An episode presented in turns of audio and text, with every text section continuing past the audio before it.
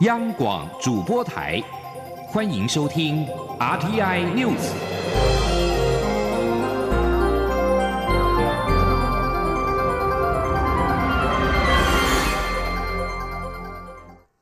各位好，我是主播王玉伟，欢迎收听这节央广主播台提供给您的 RTI News 新闻。首先带您关注。蔡英文总统今天到台中市视察劳动部充电再出发训练计划。总统表示，政府会请全力协助遇到困难的企业、劳工、自营业者或个人渡过难关。总统指出，已经有一百四十一万人取得政府的现金补助，企业贷款也有新台币千亿以上的规模。至于个人五十万元的纾困贷款，数字也在持续攀升。前天记者欧阳梦平的采访报道。蔡英文总统二十八号上午到位于台中市的金城科技股份有限公司访视劳动部充电再出发训练计划。总统在致辞时表示，金城科技完整呈现这项计划，不但让员工在这个阶段的就业获得保障，生活维持平稳，也能在各项技术、市场开拓及品质管理等部分获得精进，将这段困难期转换成未来发展的基础。总统并表示，在这波疫情中，台湾的防疫能力受到国际肯定，台湾的确诊病患康复率也领先全球。但接下来还有更大的挑战，就是纾困与振兴。未来无论是国人的健康，或是整体经济，都要努力恢复元气。因此，不论是纾困期，或是未来的经济振兴期及发展期，政府都会全力支持企业。关于纾困方案，总统指出，政府会全力找到有需求而且符合标准的企业、劳工、自营作业者或是个人，让他们在这段时期遇到困难时能够有政府的相挺。从上周至今，也已有许多现金补助方案完成拨款。总统说：“那我今天早上看了一下数字，大概已经有一百四十一万人，哈，已经呃。”取得了政府的这个现金的补助，哈，那企业的贷款也持续的在增加中，那已经有千亿以上的规模。那么至于个人的五十万元的个人的这个贷款啊，政府保证的贷，这个由中央呃银行来承做啊，这个数字也在持续的攀升。金城科技董事长张瑞成在简报时肯定劳动部充电再出发训练计划协助企业将危机化为转机，但他也当面向蔡总统表示，这波疫情可能不会那么快结束，因此希望政府能够提供资金澳元或研发补助，协助企业留住人才。总统则回应，政府一定请全力相助。中央广播电台记者欧阳梦平采访报道。加强纾困之余，也加强防疫物资的增产。经济部长沈荣金今天接受广播节目专访时指出，本周国内口罩的日均产能已经达到了一千七百万片，接下来还要再新增二十二条产线，预计五月中旬将可再增加两百万片的产能，届时日产能将上看一千九百万片。前天记者谢嘉欣的采访报道。武汉肺炎 （COVID-19） 疫情未歇，国内口罩需求持续。经济部长沈荣金二十八号接受广播节目专访，畅谈国内口罩产能是如何短期内由一百八十八万片日产能扩大至本周一千七百万片日均产能。他表示，当年 SARS 疫情过去后，国内口罩产能虽有一百八十八万片，但因政府采购法，医疗院所口罩采购已公开竞价，使得中国廉价口罩大量进口，挤压台厂的生存空间，让台湾沦为口罩进口国。而此次武汉肺炎疫情，国内厂商愿意筹组国家队，让他很感动。沈荣金也提到，要再新增二十二条产线，让口罩产能继续扩大。他说：“我们是希望现在呢是在一千七百万片这个礼拜的平均每天的产能要这样开出来。我们四月底那几部机器出来以后，大概我们预估在两个礼拜产能的生产就会稳定下来。在五月中，可能我们还会再增加。”两百万片的主产。针对口罩如何分配，沈荣金强调，经济部负责生产端，分配工作则由中央流行疫情指挥中心主责。且当朋友产业向他要口罩，他也是这样回答，并说自己借由口罩实名制来购买口罩。至于库碰券议题，沈荣金重申，现在处于纾困阶段，要帮助产业保就业，而振兴措施目前仍在倾听人民意见，希望提出符合人民期待的做法。他在会后受访时还说，要加强向产业宣导纾困方案。他已指示工业局要针对工具机、水五金、木工机械、手工具等业别，到当地产业聚落举办说明会。中央广播电台记者谢嘉欣采访报道。台湾卫福部长陈时中与美国卫生部长阿扎尔在二十七号晚间举行了首长双边电话会议，约三十分钟。阿扎尔随后推文表示，感谢台湾对全球卫生健康合作的贡献，以及与美国分享因应武汉肺炎的最佳实务经验与资源。陈时中与阿扎尔这一场双边首长会议出席的还有美国在台协会处长厉英杰、外交部政务次长徐思俭、卫福部机关署署长周志浩等人。阿扎尔在会议后推文表示，他与陈时中讨论了二零一九年冠状病毒疾病疫情，感谢台湾与美国分享因应疫情的最佳实务经验与资源，在此关键时刻，全球卫生健康伙伴关系空前重要。他感谢台湾的贡献。另外，德国卫生部长史巴恩日前致函卫福部长陈时中，感谢台湾捐赠的口罩。德国之声分析，这是多年来德国部长级官员首次公开致函给台湾的官员。而德国第二电视台在二十七号则是提到了蔡英文总统。报道指出，台湾在蔡总统的沉稳领导之下，有效控制疫情，是防疫的模范国家。而中央流行疫情指挥中心今天成立满一百天，推动卫福部机关署设立防疫医师病毒实验室专家决策体系的前疾管局局长苏益仁，对指挥中心公开透明、专业参与、及时决策的表现给予肯定。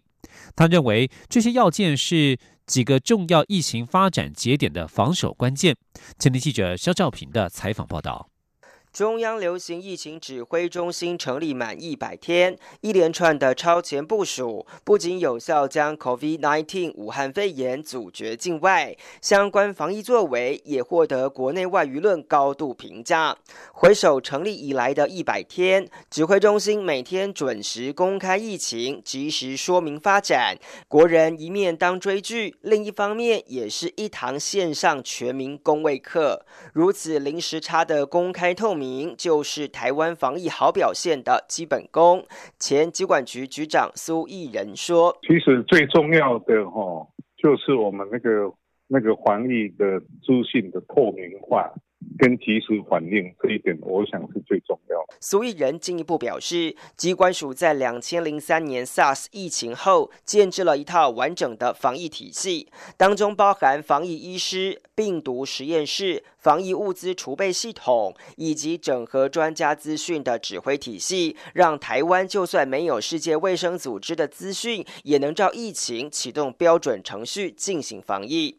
而面对武汉肺炎，苏益仁认为。指挥中心的及时决策表现优异，每一个关键防疫节点都是过五关斩六将。他说：“可能也因为总统选举，大家比较比较能够及时反应也有关系了，就马上去对武汉来的班机，我们就马上登机检验嘛。第二个就是春节嘛，哦，所以这个地方我们有守住嘛。那中港澳的的学生哦就没有。”进来，再来，当然是是那个妈祖绕境哦，就是没有提醒哦。这个地方我想是这会很关键，为什么你知道吗？因为那个时候我们恰好欧美。欧美疫情变得很严重。除了表达肯定，苏益仁也不忘提醒，下一步可分区进行代表性的普筛工作，用科学来推估台湾在无症状者的可能情况。另外，也要加强流感疫苗的推广，如此才能降低更多风险，让民众生活尽快恢复常态。中央广播电台记者肖兆平采访报道。而台湾这一百天的数位防疫治理引起国际的高度关注，例如电子版的入境检疫系统、电子围篱智慧监控系统、细胞检警示简讯以及口罩实名制预购等等。对此，网络趋势专家戴季全表示，虽然台湾应用的不是什么什么新技术，但是看得出政府有能力快速反应，而且能够在资讯收集使用的同时，适度保护个人隐私。他呼吁政府应把握契机，发展更全面的数位治理。继续关注社会案件。六年前的太阳花学运期间发生“三二三”攻占行政院案，学运领袖魏阳等八人被控善或他人犯罪，一审原判无罪。案经上诉，台湾高等法院今天撤销原判，改判魏阳其中等七人有罪，认为认定当时有以言论或文字煽动他人占领行政院，处有期徒刑二月到四个月不等，得一颗罚金。台湾高等法院审判发言人王平夏表示，合议庭认为这七人当时分别以言论或文字呼吁不特定的多数人要以仿效占领立法院的方式来占领行政院，但行政院当时是设有巨马、蛇龙还有远景戒护，在这样的情况之下，魏阳等七人在主观上自然有如此善护他人的犯意，也有这样的行为，因此构成犯罪。而魏阳今天在不出法院之后表示，当晚没有一个人是被善货来的。这样的判决不止侮辱他们，更是羞辱了成千上万的台湾人。高院表示，一审原判决十一人有罪的部分，二审皆维持原判决确定，无法再上诉。而魏阳等七人因为一审无罪，二审改判有罪，仍可上诉。继续关心国际消息，疫情稍稍趋缓，现在欧美各国面临解除封城的声浪。美国加州州长纽松二十七号告诫上周末涌向海滩的民众，他们的行径有可能反转在对抗武汉肺炎 （COVID-19） 所取得的成果。照片显示，成千上万人在热浪当中涌入加州南部的海滩。纽松表示，病毒并不会因为加州海岸周边有着美好的晴朗天气而放假，禁足令有可能因为民众轻忽而再度延长。美国伊利诺州州长普里茨克为了防堵疫情蔓延，发布居家防疫令。但是，一位州议员在二十七号赢得了诉讼，可能引发更多法律上的挑战。州议员贝里上周指控普里茨克延长居家防疫命令到五月底，是逾越了州长权限。美国各地州长发布居家防疫令以及后续慢慢重启经济的决定，近几周成为高度争议的政治议题，因为这些封城措施重创了国家经济。而在加拿大，现在也陆续开始解禁，恢复部分商业活动，开放公园与海滩，各省解禁的程度不一。总理杜鲁道呼吁保持警戒与审慎，以避免疫情再现。在欧洲，法国定于五月十一号解除全国封锁限制。困坐在家中六周以后，现在越来越多巴黎市民冒险外出，而且无法等到解封的那一天。许多民众纷纷在周末前往运河边以及其他的海滨步道散步。土耳其则是继续实施周末的宵禁措施，三十一个省五月一号起封锁三天，宵禁措施很可能实施到五月下旬的穆斯林开斋节假期之后。波音公司执行长凯尔洪二十七号表示，俗称武汉肺炎的 COVID-19 疫情造成航空业的业绩巨幅下滑，相关产业受到的影响将持续到二零二三年或者更久。凯尔洪说，这次的疫情危机前所未有，航空业面临了飞机停飞、推迟订单、暂停交机、放慢或停止付款。他预期旅行业需要二到三年的时间回到二零一九年的水平，接着还要再多花几年的时间才能看到整个产业的长期成长。至于航空业目前究竟有多萧条，凯尔洪说明，光在美国就有两千八百架飞机停飞，载客量下降了百分之九十五。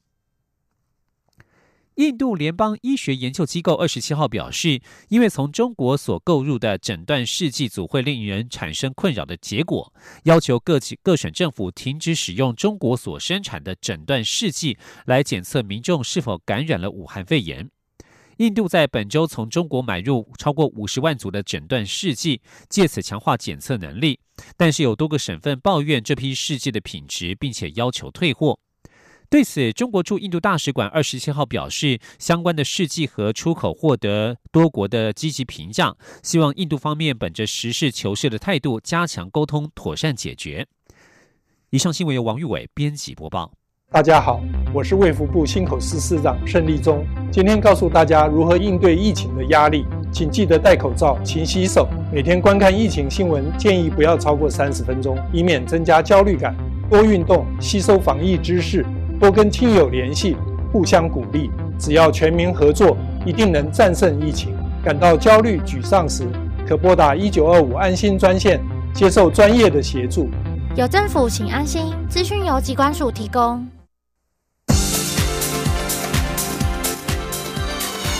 这里是中央广播电台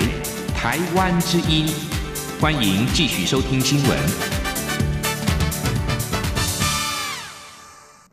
欢迎继续收听新闻，我是陈怡君。华航运送员外口罩引起华航改名的争议。朝野各党分别接续提案，建请立法院针对华航及护照更名做成决议，并且排入了今天的院会讨论事项。但是由于各党所提的版本主张有所不同，民进党团期盼透过朝野协商，研拟出具体可行的方案。因此，相关提案经过院会大体讨论之后，后接进府二读，并交付朝野协商。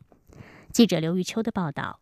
华航运送台湾员外的口罩被误认来自中国，掀起一波华航护照改名运动。立法院会二十八号讨论朝野各党所提出的华航护照更名的决议案，其中针对华航改名案部分，时代力量提案，建请立法院做成决议，要求交通部短期以不涉及改约航权谈判的飞机涂装取消或极小化 China 字样，并加注台湾或台湾地图图示。更改华航英文译名来推动。中长期则演绎华航证明的各项方案与配套，而民进党团也提案，同样建请立法院决议。要求交通部积极研议提出强化华航之国际识别等相关政策，以避免与中国航空公司混淆的中长期措施。民进党团干事长郑运鹏在院会大体讨论时表示，如何加强台湾设计意向的方式需要更多时间，希望透过朝野协商出更具体可行的方案。因此，相关提案在朝野皆无异议下，进赴二读后交付朝野协商。也希望我们大院可以来同意民进党的提案，民进党党团的提案。那也希望说，我们各个方案上面，我们可以朝野协商，共同来研究交通部跟华华航可行的方案。而针对护照更名案部分，台湾基金立委陈柏伟、民进党立委王定宇等跨党派立委提案，敬请立院决议，要求政府应立即发行更改我国护照封面个人资料页国名为台湾台湾之新版护照，以提供。供民众选择使用原本或新版护照，而民进党团也提出对案，建请行政部门应就如何进一步提升我国护照之台湾台湾辨识度研议题具体做法，以维护国人尊严。不过，因为就护照封面是否直接更名为台湾各有不同主张，相关提案同样经院会大体讨论后进赴二读，并交付朝野协商。张广电台记者刘秋采访报道。为了捍卫劳工权益，时代力量立院党团今天提出了最低工资法草案、国定假日法草案和劳基法修正草案，订定最低工资新台币三万一千三百零九元，以及增订了七天的国定假日，让劳工和公务员享有同样的待遇。记者王维婷的报道。时代力量党团二十八号举行记者会，呼吁制定最低工资法和还给劳工七天国定假日。时代力量立委邱显志表示，因为武汉肺炎疫情的冲击，无薪假人数不断增加，实力提出最低工资法草案、国定假日法草案以及劳基法修正草案，完善劳动权法制。邱显志表示，蔡英文总统二零一六年的竞选政见即包含制定最低工资法，并主张最低工资为三万元。但是台湾劳工普遍低薪，实力主张工资调整机制应该纳入就业抚养比。若以二零一八年的数据试算，最低工资应该为三万一千三百零九元。邱显志说：“那我们主张的这个最低工资的。”这个计算的方式就是说，每月最低生活费，这个二零一八年每人可支配的所得是二十九万一五一四啊，哈，然后十二个月，然后它这个是一个中位数，然后乘以百分之六十之后，算出了这个每月最低生活费乘以这个就业的抚养比，就是说二零一八年平均的家务就业人口是一点四二，然后乘起来这个数字哦就是三一三零九。希望我们的草案是在二零二四年的一月一日可以开始施行。实力也提出国定假日法草案，主张增订七天国定假日，让劳工与公务员享有同样天数的假期。增订的七天假包含元月二号言论自由日、世界地球日、解严纪念日、原住民族证明纪念日、教师节和世界人权暨美丽岛纪念日。而在劳基法修法方面，实力的修法版本要求将劳检权回归中央，并提升层级。除了提升劳检能量，也让财阀标准全国一致，避免因为地方财政等因素造成地方劳检次数与财阀的不一致。实力的修法草案也明定，建立财阀基准与公布违法雇主，以避免劳动主管机关以法无明定来回避。同时，强化劳检财阀的公众监督。中央广播电台记者王威婷采访报道。国家实验研究院在今天指出，根据科技政策研究与资讯中心的分析，台湾论文的相对影响力逐年上升。尤其台湾所谓的高背影论文，指的是过去十年间同年度同学科领域当中被引用次数排名位于全球前百分之一的论文数，占比突破了百分之一，优于日本及南韩，也显示台湾的学术研究逐步转型为重质不重量。学术影响力几乎已经迈入全球领先群。记者杨文军的报道。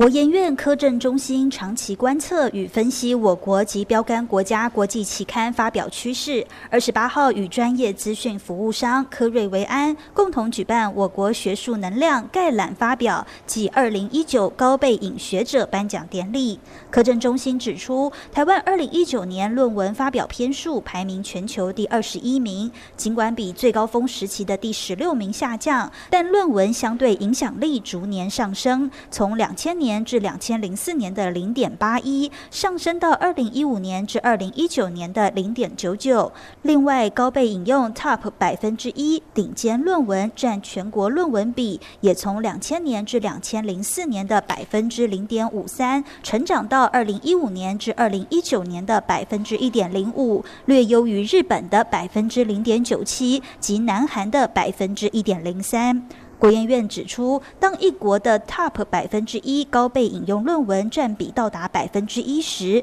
表示该国的研究比重已跻身领先国家行列。这也显示台湾的学术研究逐步转型为重质不重量。国研院院长王永和说：“因为这种研究成果绝对是日积月累所造成，绝对不是啊昙花一现。”此外，科瑞维安也公布二零一九高背影学者名录，在全球六十多个国家或地区中，选出六千两百一十六位论文被高度引用的高背影学者。台湾共有十七位本土学者进榜，较上年的九位大幅增加。名单包括台湾大学杨志新、刘如熙、中研院胡哲明、钟孙林等教授。中央广播电台记者杨文君台北采访报道。台湾癌症基金会今天表示，台湾肺癌的死亡率近年有下降的趋势，其中精准标靶治疗更是关键。他们感谢中央健康保险署把第三代晚期肺癌用药纳入了健保给付，不仅帮助患者，也协助医师有更多的治疗利器。而且这项措施更是亚洲第一个通过相关用药给付的国家。记者肖兆平的报道。希望能够跟我太太一起陪伴小孩成长。我会有更多的时间，我可以带他到处去走走，跟他一起慢慢变老。还有家属肖先生对着罹患肺癌第三期的太太真情告白，同时也感谢健保署新增晚期肺癌治疗药物，让他们平凡小家庭也能有更好的治疗机会。台湾癌症基金会二十八号邀请肖先生分享家人的治疗故事，希望鼓励更多癌友不要放弃希望。台湾癌症基金会执行长赖基明表示，虽然肺癌连续十年高居台湾癌症死因之列，不过。近五年的死亡率首度出现下降趋势。赖基明进一步表示，这除了治疗技术的进步外，就是健保署有晚期非小细胞肺癌用药纳入健保一线治疗给付。他说：“我们的健保在在财不管啊这个财务的这个很大的这个压力下，他还是啊特别找出一群可能最有意义的一些哈。”来给他就提升到一线使用，啊，这一这一些药，这一些病人本来就用过去第一代的就可以了哈，但是它的存活率并并不如这个新的药，健保先集中这一这一块可能最有意义的啊的病人啊，然后就来正式纳入健保，就是还是亚洲第一个国家哈，可以这样子做。台湾癌症基金会也说，在健保署以及各界努力下，对患者来说，一年至少可省下新台币一百五十万的费用，也能接受同步于国际的治疗。希望能给癌友更多信心，也期许台湾肺癌五年存活率可以再提升，帮助更多癌友患者。中央广播电台记者肖兆平采访报道。继续关心台湾的天气状况，中央气象局在今天发布了今年梅雨季的气候展望，指出五月份的降雨是正常到偏少，较为丰沛的雨量可能要到五月中下旬才会展开。至于六月份的雨量，则是正常的几率较大。而随着全球暖化，海水温度也逐年攀升，因此近三十年来，不仅短时强降雨的几率更为频繁集中，雨季也出现了往后延的趋势。记者郑祥云、吴丽君的报道。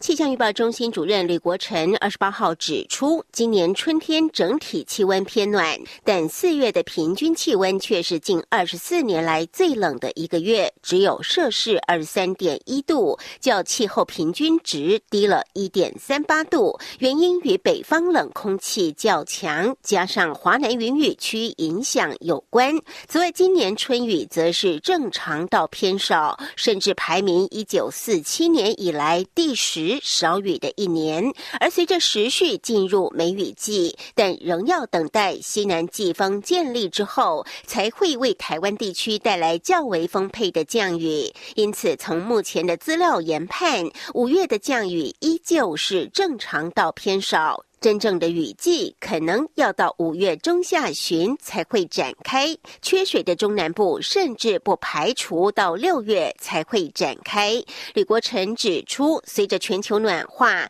海水温度也逐年攀升，因此近三十年来，不仅短时强降雨的几率更为频繁集中，雨季也出现往后延的趋势。他说：“那在全球暖化的情境呢？除了陆地上的温度增高。”之外呢，海面的温度呢也有变暖的情况。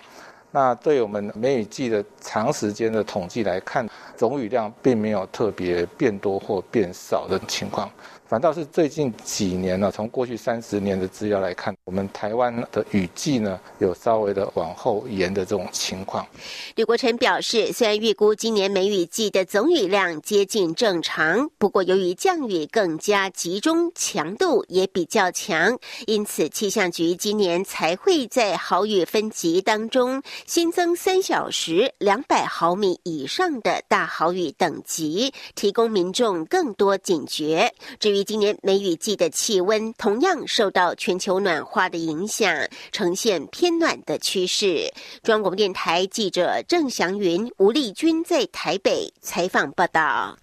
关心国际消息，捷克媒体报道指出，捷克首都布拉格市长赫瑞普因为移除了苏联战争英雄的雕像，被俄罗斯锁定暗杀。赫瑞普二十七号表示，他已经接受警方的保护，但他并没有证实捷克媒体的报道。赫瑞普最近与俄罗斯关系产生摩擦，因为他在本月初亲自监督移除了在布拉格市内具有争议性的冷战时期前苏联元帅科涅夫的雕像。俄罗斯则痛批这是精神错乱的布拉格市政代表的破坏行为，是一项不友善的举动。尽管在俄罗斯被视为英雄，但是对捷克人来说，科涅夫是苏联时代压迫人民的象征。赫瑞普二十七号告诉俄罗斯独立的莫斯科回声电台，捷克警方已经对他采取了保护行动。警方之所以决定保护赫瑞普，是因为捷克尊重周刊在二十七号报道，指称最近有一名持外交护照的俄罗斯人已经带着蓖麻毒素进入布拉格。蓖麻毒素是一种生化武器。不过，克里姆林宫发言人佩斯科夫二十七号在莫斯科告诉记者，尊重周刊的报道是错误的讯息。以上 RT News 由陈义军编辑播报，谢谢收听。更多的新闻，欢迎您上央广网站点选收听收看。我们的网址是 triple w 点 r t i 点 o r g 点 t w。这里是中央广播电台台湾之音。